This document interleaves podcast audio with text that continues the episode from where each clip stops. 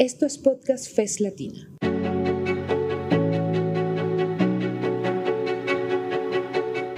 Son más de 20 series en más de 10 países de América Latina y el Caribe. Medio ambiente, género, sindicalismo, actualidad, democracia, justicia. ¿Quieres conocer más? Encuéntranos en cualquier plataforma buscando Podcast FES Latina. Te invitamos a aliarte, a que te suscribas y a que nos recomiendes.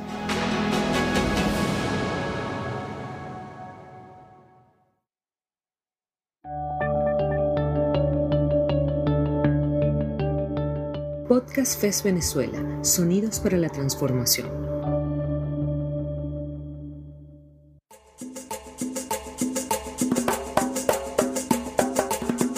Un jardín de delicias. Venezuela y la transformación social ecológica.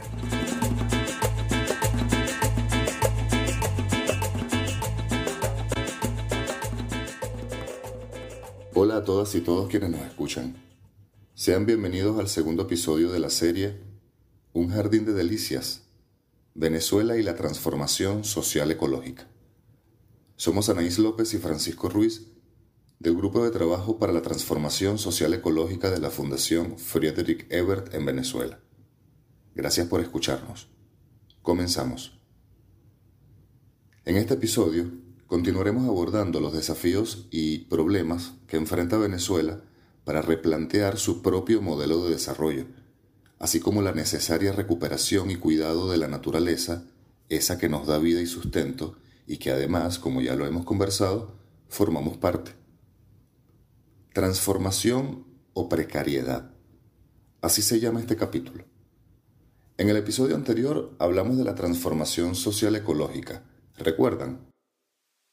Nuestro país, nuestra sociedad, requiere repensar su modelo de desarrollo basado en la extracción masiva de recursos naturales como el petróleo o el oro, actividades con alto impacto en el ambiente y en las personas. El colapso del modelo rentista petrolero venezolano ha producido múltiples crisis a la sociedad, con impacto sobre la población y sobre la naturaleza. En el episodio anterior recorrimos los principales hitos de esta gran crisis del rentismo petrolero en Venezuela.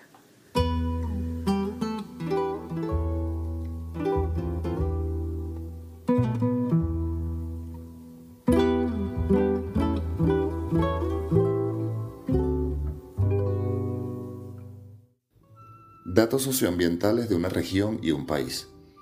Esta va a ser una mirada muy general de las características de América Latina y el Caribe específicamente en lo social y lo ambiental. Y es que convengamos que América Latina es una ecorregión. Y quizás algunos nos pregunten qué es eso de una ecorregión. Bueno, una ecorregión es un mega ecosistema que comparte una historia ambiental, pero no solo ambiental, sino también social, política, económica y también cultural. Claro, dentro de las fronteras de cada país se ha desarrollado una historia única, que le otorga una autenticidad a cada nación, por supuesto. Pero también hay una diversidad en este gigantesco territorio que tiene raíces comunes, así como comunes son sus desafíos. En contexto. Abordando la región en su dimensión natural o ecológica, podemos resaltar que América Latina y el Caribe representa el 12% de la superficie terrestre. Posee nada menos que, escuchen atentos, el 40% de la capacidad mundial de los ecosistemas, donde se producen y extraen insumos asociados a sectores como la agricultura, la pesca, la silvicultura, la minería los hidrocarburos y el turismo. También la región posee el 20% de las áreas con mayor diversidad de la Tierra, más del 30% de los recursos disponibles de agua dulce, casi el 50% de la selva tropical, el 29% de las plantas de semillas para consumo humano, el 35% de las especies de mamíferos, el 35% de los reptiles, el 41% de las aves, el 51% de los anfibios, el 33% de la fauna de pesca de agua dulce, así como también un 33% de las plantas usadas por los humanos para distintos fines. De este modo, nuestra gran bioregión posee servicios regulatorios claves como la polinización, la regulación del clima y la calidad del aire, así como contribuciones no materiales como paisajes realmente excepcionales y lugares sagrados vinculados a la biodiversidad cultural que también caracteriza estos territorios. Según estimaciones del año 2021, en América Latina y el Caribe vive una población de aproximadamente 667 millones de habitantes. Esta cantidad representa el 13% de la población mundial con un 1% anual de crecimiento demográfico. Y es que en América Latina, el 80% de su gente vive en urbes, la segunda después de América del Norte, con grandes inequidades y brechas en servicios e infraestructura, como, por ejemplo, los sistemas de transporte, el abastecimiento de agua y saneamiento, entre otros asuntos. Nuestra región es la región más desigual del mundo, donde existen amplísimas brechas socioeconómicas entre los distintos sectores de la población. Salgo a caminar por la cintura cósmica del sur. Piso en la región más vegetal del viento y de la luz. Siento al caminar toda la piel de América en mi piel y anda en mi sangre un río que libera en mi voz su caudal. Los últimos 15 años, América Latina ha perdido un 65% de su biodiversidad, afectando los servicios ambientales de los que disponemos de la naturaleza. La biodiversidad de nuestra región latinoamericana y caribeña se encuentra en estado de constante explotación dado la orientación extractivista de sus economías. Venezuela se encuentra entre los países con mayor riesgo de degradación ambiental, siendo el sexto país de América Latina con mayor biodiversidad y el décimo a nivel mundial.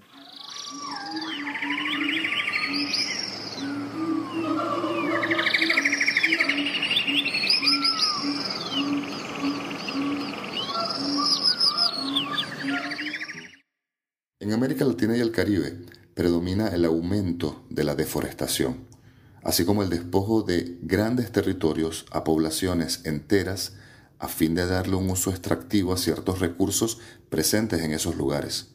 Todo ello evidentemente está acompañado con fenómenos de violencia en estos territorios donde se extraen grandes volúmenes de recursos naturales. Tenemos un ejemplo y ese es evidentemente la minería. Esta desigualdad junto con la precariedad institucional, ha ocasionado la contaminación y desaparición de fuentes acuíferas, también el deterioro de la calidad del aire, así como la insuficiencia o total imposibilidad en el acceso directo a algo tan vital como es el agua. También tenemos el muy deficiente o nulo tratamiento de estas aguas, pero ya servidas. Tenemos la contaminación acústica, la congestión y el colapso de sistemas de transporte público. Estos son algunos de los más sentidos problemas que impactan al mismo tiempo el ambiente, pero también por supuesto la calidad de vida de las personas. Y es que si enfocamos nuestras miradas en la degradación de asuntos tan fundamentales como son los llamados servicios ambientales, nos daremos cuenta de la envergadura sobre la amenaza y el desafío que tenemos todos nosotros en el horizonte. Algunos nos preguntaremos ¿Qué es eso de los servicios ambientales? Hay cosas que no tienen precio, pero eso no quiere decir que no sean valiosas. La naturaleza nos da muchos beneficios de manera gratuita. Se llaman servicios ambientales. Para cuidar la naturaleza y estos valiosos servicios, se crearon las áreas naturales protegidas. Sin áreas protegidas, la naturaleza y los humanos somos más vulnerables un entorno dañado no ofrece los mismos beneficios ambientales que uno sano. Valoremos y cuidemos lo que la naturaleza nos da, antes de que sea demasiado tarde. Las áreas protegidas ayudan a cuidar la naturaleza para que siga ofreciendo los servicios ambientales de los que depende nuestro bienestar. Las áreas naturales protegidas son calidad de vida. Para abordar la particularidad de estos problemas en el caso venezolano, queremos primero detenernos en conocer algunas herramientas de medición muy útil que sin duda nos ofrecen conocimientos sobre la salud de nuestros territorios según nuestros modos de vida. Existen indicadores de fácil consulta y manejo que ofrecen información importante porque expresan cómo ha sido el vínculo y el uso de las sociedades humanas con sus entornos naturales, así como las consecuencias de sus actividades en el ambiente. Entre estos indicadores podemos resaltar el de huella ecológica. Para hablar sobre la huella ecológica, invitamos al geógrafo y profesor universitario Antonio Delicio, con amplia trayectoria como investigador en áreas relacionadas a la planificación, la ecología, el ambiente y el desarrollo sustentable. Antonio, ¿qué es la huella ecológica y para qué quienes nos escuchan les interesaría conocer sobre lo que ésta significa para el lugar o país donde habita y qué utilidad tiene a la luz de la crisis ambiental global? La huella ecológica es una medida de cuál es el impacto que tiene el ser humano en función de su consumo, de sus necesidades, sobre la biocapacidad que tiene el planeta, biocapacidad medida en términos de funciones ecosistémicas. Recordemos que hay una biocapacidad del planeta que permite, más allá de los requerimientos humanos, el funcionamiento de los distintos procesos fundamentales para que la química, la física, el clima, los suelos, la geología, la hidrología del planeta se mantenga. Dentro de ese marco tan general que es la medida de, la biocapacidad, están las necesidades que el ser humano tiene y necesita satisfacer consumiendo biocapacidad. En ese sentido, la huella ecológica se ha venido convirtiendo, particularmente desde los años 90 del siglo pasado, en una medida del impacto del ser humano, su forma y estilo de desarrollo sobre la naturaleza. Se parte de la convención de que teniendo una población humana de alrededor de 8 mil millones de personas, teniendo un globo terráqueo de las dimensiones las que tenemos, los seres humanos para vivir en equilibrio con el planeta no debería consumir más de 1.76 hectáreas persona año. 1.76 hectáreas persona año para satisfacer las necesidades básicas del ser humano, vistas en tanto que vivienda y servicio, las necesidades sociales del ser humano, recreación, educación, vestimenta y las necesidades de realización espiritual del ser humano. ¿Cómo se encuentra Venezuela frente a estos indicadores? En Venezuela se ha utilizado muy poco el concepto de huella ecológica, el indicador de huella ecológica. Puedo decir que únicamente conozco los esfuerzos que se han venido realizando a través del Centro de Estudios Integrales del Ambiente de la Universidad Central de Venezuela, que aplicó el, indicador de huella ecológica en el caso del servicio que prestó al Ministerio de Planificación y Desarrollo para el eje norte llanero. Hasta ahora es un indicador, como digo, muy poco utilizado, pero de gran utilidad, que lástima que no se utilice en Venezuela con mayor profusidad, tanto para la planificación que hace el Estado, pero también para la planificación que puedan hacer las propias empresas.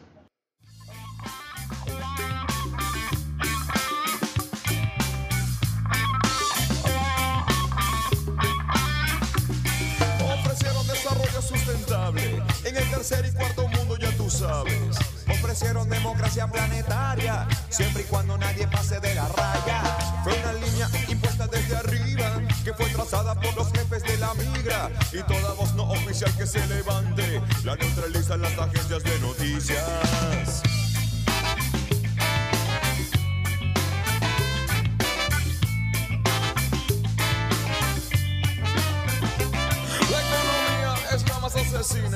Y lo peor es que no solo cobra vidas. El planeta está repleto de veneno. Y seguimos creyendo en ese progreso. Tú y yo nacimos en el siglo pasado. Una y mil veces engañados. Trillones de seres humanos. Una y mil veces engañados. Vayamos una vez más con el primer episodio de esta serie, El mundo artístico. Otra vez a la pintura. Retomemos la gran obra llamada El Jardín de las Delicias de El Bosco del siglo XVI. Específicamente vamos a situar nuestra mirada esta vez en el segundo panel, el central, ese que claramente es el más amplio de los tres paneles de este maravilloso tríptico.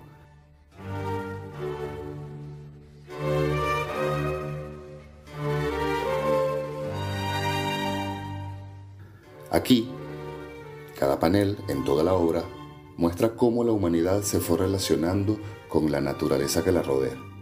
El trabajo que realiza el autor es loable en la composición de la obra donde resalta cada una de las situaciones que se presentan en ella, con una densidad diferenciada de elementos y, colores, pero también de dinamismos muy característicos en cada panel. Por ejemplo, en el segundo panel o panel central, hay mucha sobrecarga de elementos y la cantidad de personajes generan una suerte de inquietud general cuando el espectador lo observa. Lo que no sucede cuando por ejemplo vemos el despejado y sosegado ambiente del primer panel, llamado El Paraíso, y que abordamos en el primer episodio. Este panel central se llama igual, por cierto, a la obra completa, El Jardín de las Delicias. Aquí, el autor ha querido referirse a la vida terrenal de los vivos en el planeta, con especial atención a los seres humanos que lo hemos habitado. En este panel es notable que el ser humano es el principal protagonista, ya que domina la escena por la cantidad de personas que están presentes en él. Y es que a simple vista es un panel abarrotado de gente, en diferentes festines, holgorios, celebraciones, actividades de mucho dinamismo todas. En este escenario que nos ofrece el Bosco, presenciamos claramente un paisaje general cargado de praderas y en el centro un amplio valle, que con sus lagunas y ríos pareciera que nos está diciendo que la biodiversidad reina y es casi infinita en este paisaje, eh, donde se expresa además variedad de fauna, de vegetación, que están presentes a lo largo de toda la escena, donde los seres humanos sin duda alguna dominan los distintos acontecimientos que uno observa. Y es que este panel es una suerte de festín sin fin. Festín sin fin de la humanidad en su entorno, donde destaca la abundancia de recursos en el agua y en la tierra, pero también donde en esas aguas y en esas tierras el ser humano disfruta de lo ofrecido por la naturaleza en cada espacio que te ofrece este escenario, este escenario central llamado el Jardín de las Delicias, donde existe un control y domesticación casi absoluta del ser humano sobre otros seres vivos. Esta narración pictórica pareciera referirse también al inicio, al esplendor, a la crisis, a la decadencia y posterior debacle de toda una civilización, que además arrastra consigo la degradación y muerte de su propio entorno natural como desastroso destino pareciera. Este amplio panel ubicado en el centro expone un muy dinámico mundo terrenal ampliamente poblado donde el dominio entre humanos y de estos sobre otros seres vivos está muy presente en cada escena. Es que a donde uno observe en el panel encuentra un clima exaltado, donde el festejo, el placer y ese mencionado dominio desmedido prevalece en el mensaje de esta sección. Es el panel donde se muestra el mayor esplendor de una civilización pero también los mayores contrastes de un mundo ya en crisis y dirigiéndose a un colapso autodestructivo.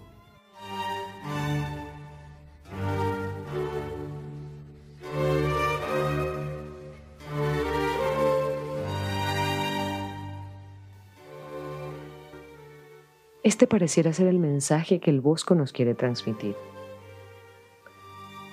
La obra del Bosco pero específicamente el panel central nos pudiese invitar a interpretarla como una advertencia, como un reflejo de nosotros mismos, de nuestra historia, que nos recuerda que formamos parte de una civilización que ante sí encuentra tiempos desafiantes desde donde se definirán, como nunca antes, los tiempos por venir. En esta sección queremos profundizar en los asuntos que día a día nos afectan como población y a nuestros entornos naturales de esta forma nos daremos cuenta de cuán inestable y afectado estamos como ecosistemas.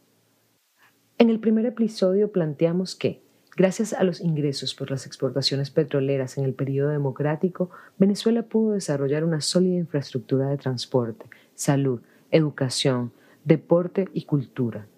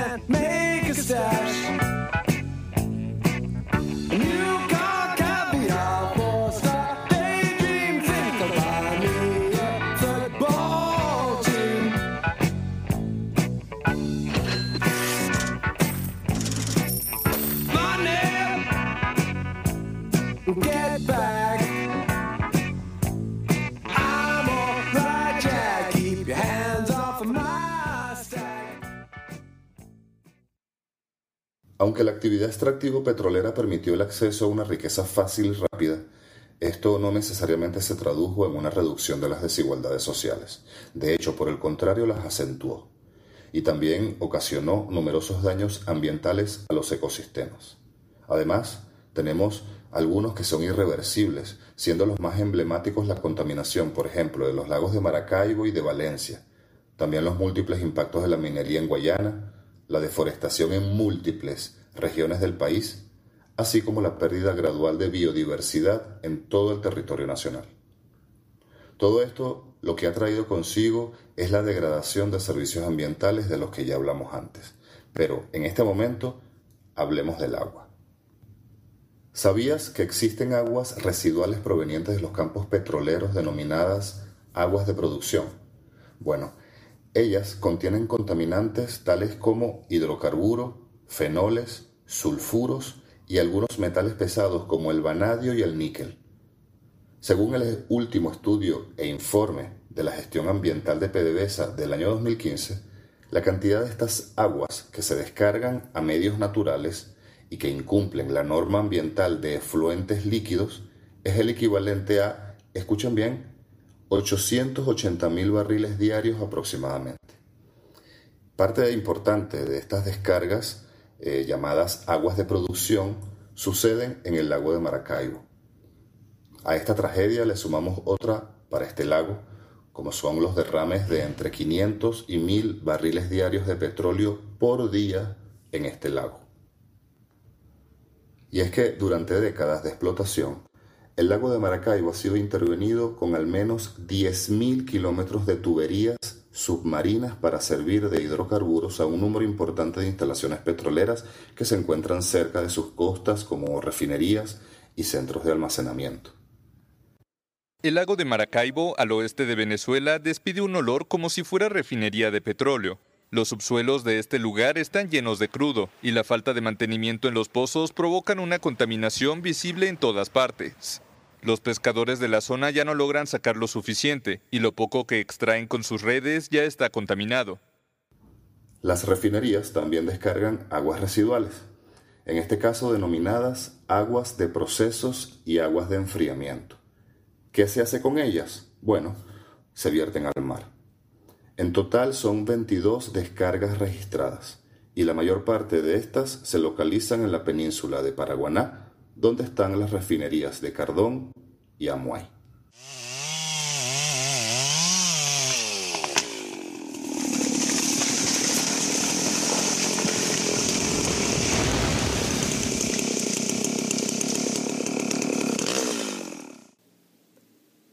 Hablemos de la deforestación y la calidad del aire.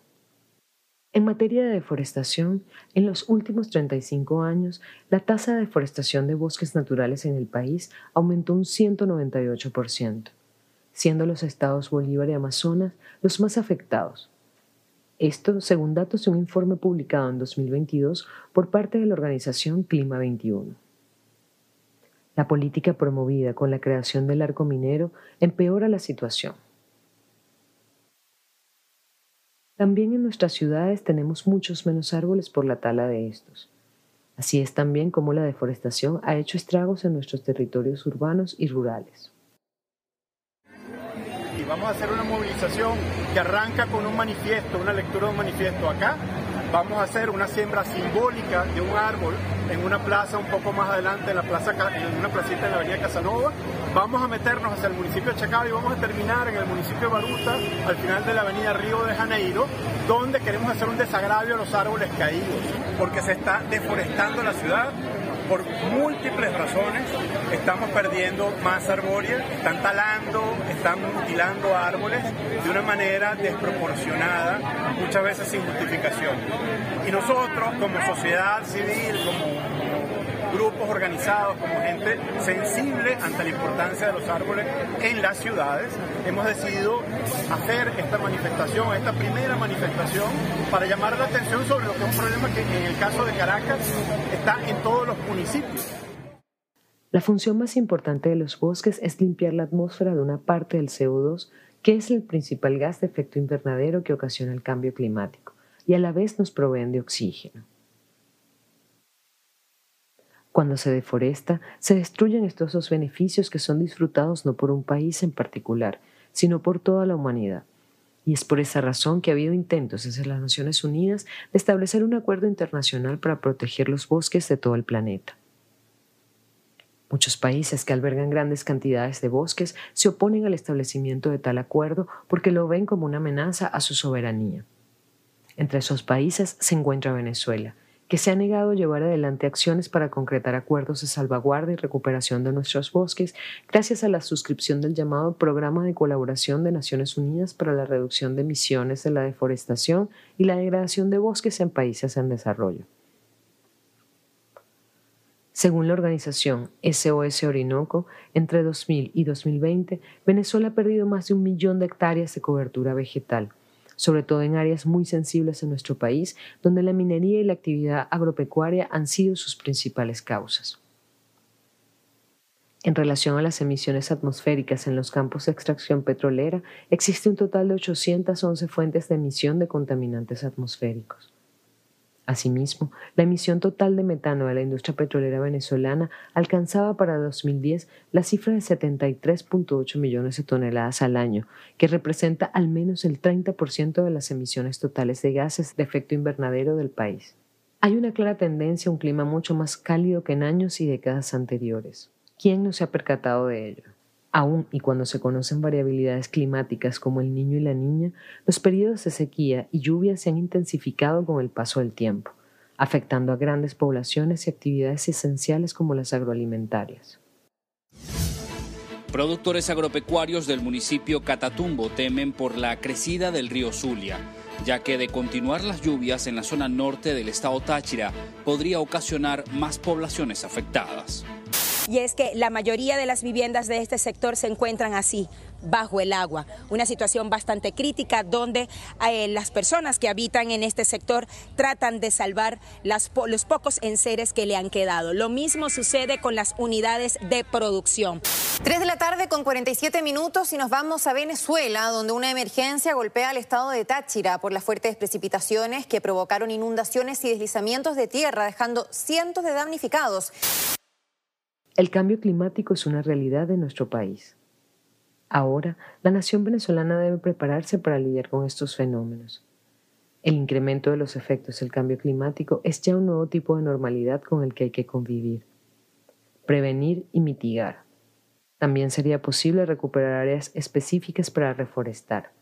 Por ejemplo, un derrame de petróleo en las costas de Falcón, incluido el Parque Nacional Morrocoy y en el estado Carabobo, se denunció a principios de agosto. Desde donde vamos a hablar sobre la crisis que ha traído para el estado Monagas lo que ha sido el derrame de petróleo ocurrido en Jusepina el pasado viernes. En este momento podemos indicar que a pesar de que el gobierno regional está indicando que está controlado un 70% lo que es eh, las trazas de petróleo sobre el río Guarapiche, la población de Maturín realmente se encuentra en una crisis y una emergencia debido a que 60% de la población del estado Monagas, es decir, gran mayoría de la población de Maturín, se encuentra sin el vital líquido en este momento. Todo daño a la naturaleza es una suerte de efecto boomerang contra nosotros mismos. Este efecto incluye, entre otros, los que tienen que ver, por ejemplo, con la afectación directa al cuerpo humano. Enfermedades epidémicas, como la malaria, la difteria, el dengue, la tuberculosis, solo por mencionar algunos, todas ellas son consecuencias de entornos contaminados, que también están en exposición de riesgos, por ejemplo, personas que practican la minería en la extracción del oro con el uso del mercurio en el llamado arco minero del Orinoco.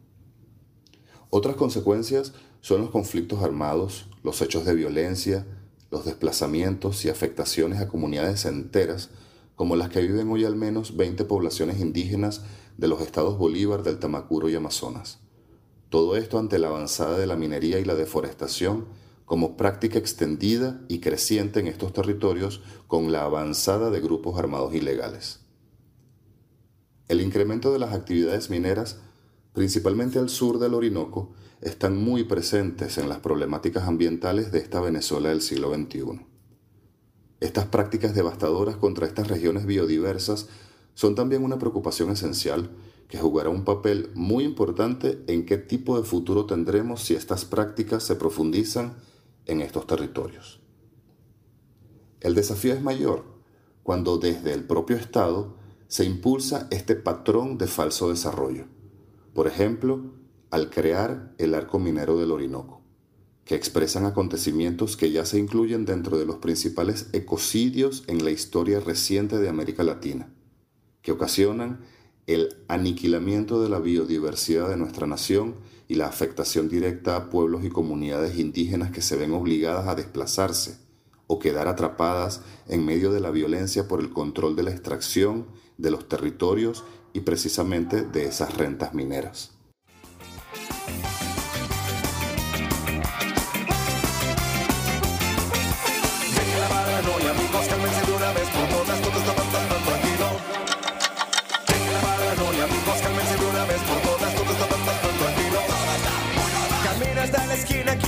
Nada. Revistan tus bolsillos, te sobra la plata. Ve a cualquier lugar, todo funciona. Una maravilla, muy bien. Todo está alegría, felicidad. Todo está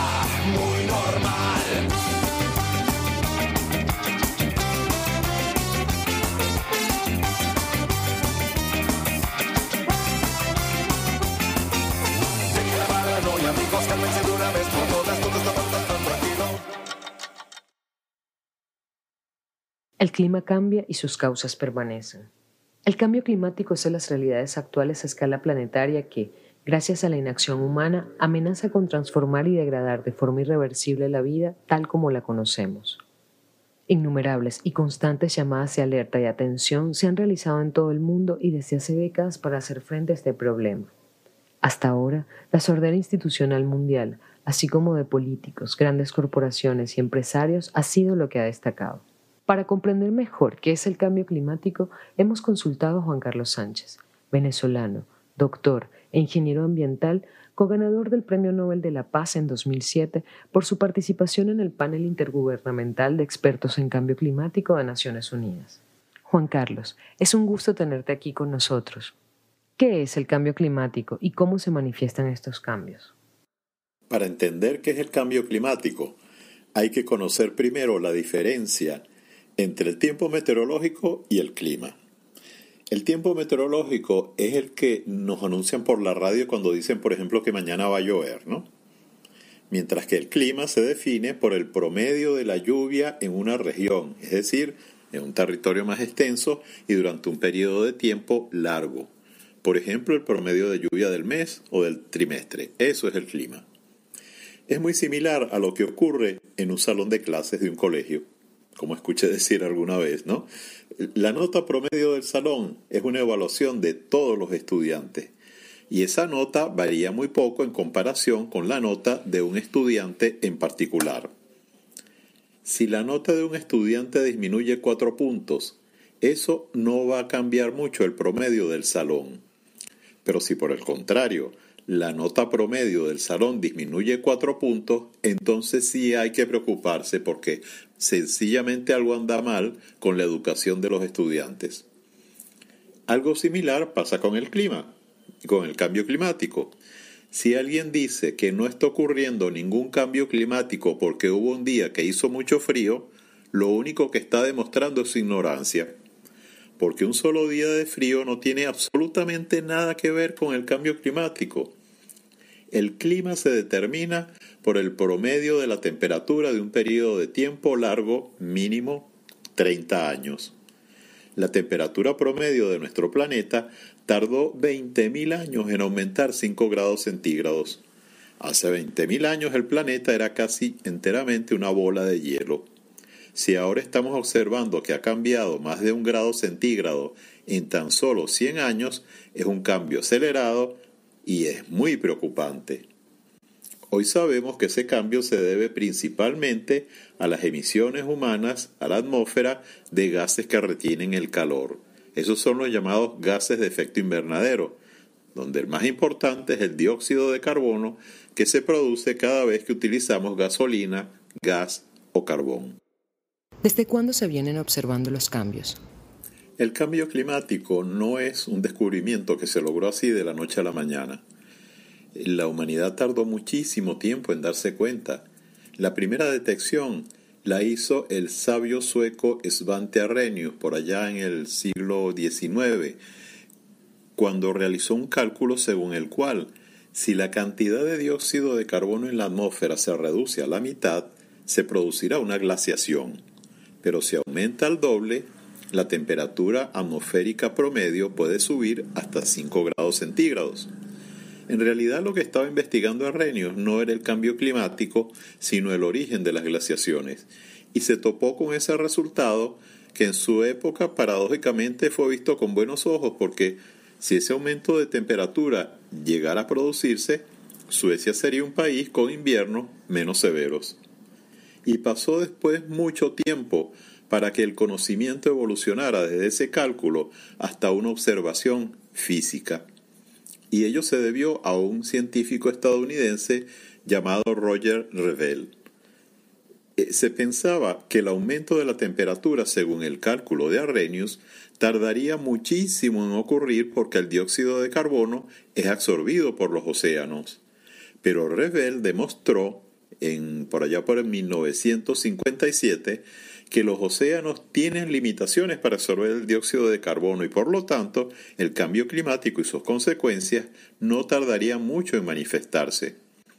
Otro científico estadounidense, Charles Killing, midió el aumento de la cantidad de dióxido de carbono en la atmósfera y confirmó el descubrimiento de Revell. Luego, a comienzos de la década de los 70, el científico japonés Shiokuro Manabe desarrolló un modelo de simulación del clima planetario basado en las leyes de la física y con ese modelo predijo de manera más precisa que si el aumento de la cantidad de dióxido de carbono en la atmósfera se duplica, el aumento de la temperatura será de 2 grados centígrados. Yo tuve la suerte de conversar con Manabe en una oportunidad en Naciones Unidas. Eso fue por allá a finales de la década de los 90 y fue gracias a él que entendí la importancia de esos modelos para poder anticipar cuál será el clima futuro del planeta. En 1988, ante la alarma del mundo científico por este calentamiento, se creó el panel de expertos de cambio climático en las Naciones Unidas. Ese panel pues, es la institución que recopila e interpreta la información científica acerca del cambio climático y elabora informes para su comprensión, para entender sus consecuencias y las medidas que pudiesen adoptarse para enfrentarlo. ¿Cuál es la relación entre modelo de desarrollo y el cambio climático? Están muy estrechamente ligados. La clave está en la generación de gases de efecto invernadero de cada modelo de desarrollo. Por ejemplo, si se trata de un modelo de un país industrial y con una industria pesada, es decir, petrolera, metalúrgica, química o petroquímica, tendrá emisiones importantes de gases y contribuirá de manera significativa al problema del cambio climático. Pero si por el contrario el modelo es, está fundamentado más bien en el turismo o en la agricultura, posiblemente las emisiones serán moderadas. Esto, bueno, dicho de una manera muy general, no es exactamente blanco sobre negro, porque la tecnología puede lograr reducciones importantes de las emisiones de gases, cualquiera que sea el modelo. ¿Cómo se encuentra Venezuela ante este desafío global y cuál ha sido la respuesta del Estado venezolano para enfrentarlo? Venezuela ha suscrito todos los tratados internacionales en materia de cambio climático, pero lamentablemente eso no se ha traducido en políticas y acciones concretas en el país. La verdad es que ha habido mucha negligencia al respecto. En Venezuela, por ejemplo, no tenemos aún una ley de cambio climático, ni tampoco una política nacional, ni planes para la reducción de las emisiones de gases, ni tampoco para la reducción de nuestra vulnerabilidad a la alteración del clima con estrategias concretas. Y yo considero que esto es un error muy lamentable. Un ejemplo, según mis estadísticas, en la década de los 80 en el país ocurría un evento climático extremo, es decir, una de esas lluvias muy intensas o una tormenta muy fuerte cada 36 meses. Y eso pues ocasiona daños materiales y humanos. Ahora, en la actualidad ocurren dos eventos extremos al año y sus impactos son cada vez mayores porque hemos experimentado un empobrecimiento acelerado de la población que hace que seamos sumamente vulnerables. El cambio climático se está acelerando y tenemos que actuar. Y ojalá que pronto contemos con autoridades que tengan la voluntad política para adoptar las estrategias que se necesitan y orientar las acciones para enfrentar el problema.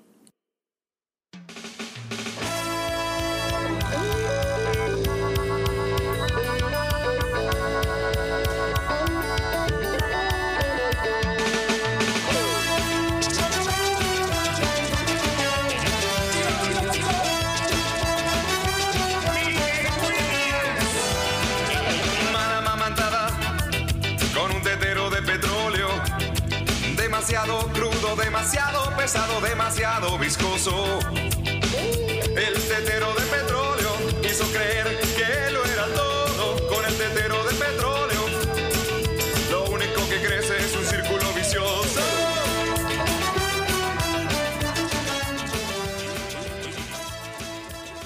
¿A dónde vamos? Transitamos una crisis ecológica de escala planetaria. Esto debido a su alcance pero también porque los abordajes y las soluciones posibles solo pueden concretarse desde un espacio global.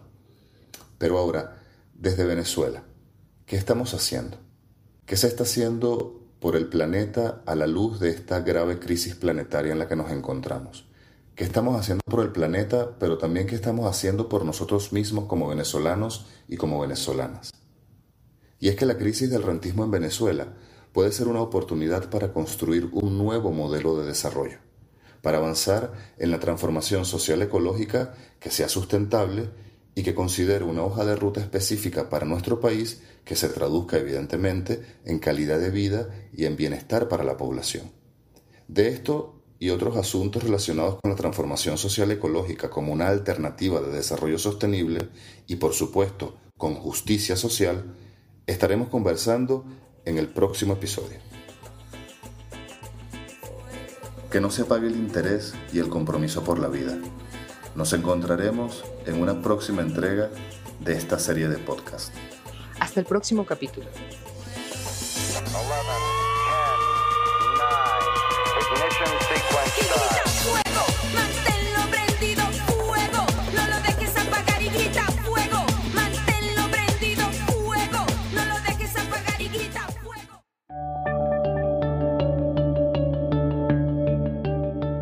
Podcast FES Venezuela, Sonidos para la Transformación.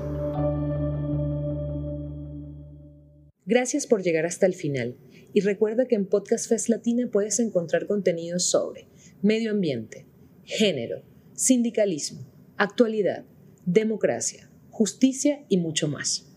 Busca nuestras producciones en Spotify, Apple Podcasts, Google Podcasts y cualquier otra plataforma que uses. Te invitamos a aliarte, a suscribirte y a que nos recomiendes. Te esperamos en un próximo episodio.